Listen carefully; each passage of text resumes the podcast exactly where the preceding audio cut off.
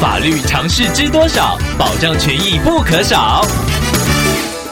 欢迎收听《法律知多少》时间，我们请到台湾瑞银法律事务所律师郑瑞伦来为您解答法律上的疑惑。各位听众朋友，大家好，我是郑瑞伦律师。郑律师您好，听众朋友蔡先生透过官网留言板想要请问您，他住家楼上的住户每天早晨都会制造很多噪音，像是移动家具的声音、敲打声、碰撞声，听众不堪其扰，已经持续两个多月，请大楼管理员向住户沟通，结果对方不但不承认，还从自家阳台对听众吼叫。蔡先生已经用手机录音搜证，想要请问郑律师，这样是有用的吗？还有更好的解解决方法吗？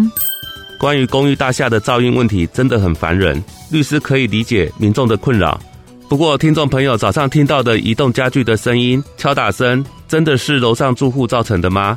如果真的是人为的噪音，而且住户经过管委会屡劝不听，那可以请管委会报请公务局，按照《公寓大厦管理条例》的规定来裁罚，或者是依照《社会秩序维护法》妨碍社会安宁秩序的规定，向警察机关检举。请警察依违反社会秩序维护法的规定来裁处六千元以下的罚锾，或是蔡先生也可以以居住安宁受到侵害为由，依照民法的规定向法院起诉，来请求楼上住户排除侵害，以及请求精神上的慰抚金。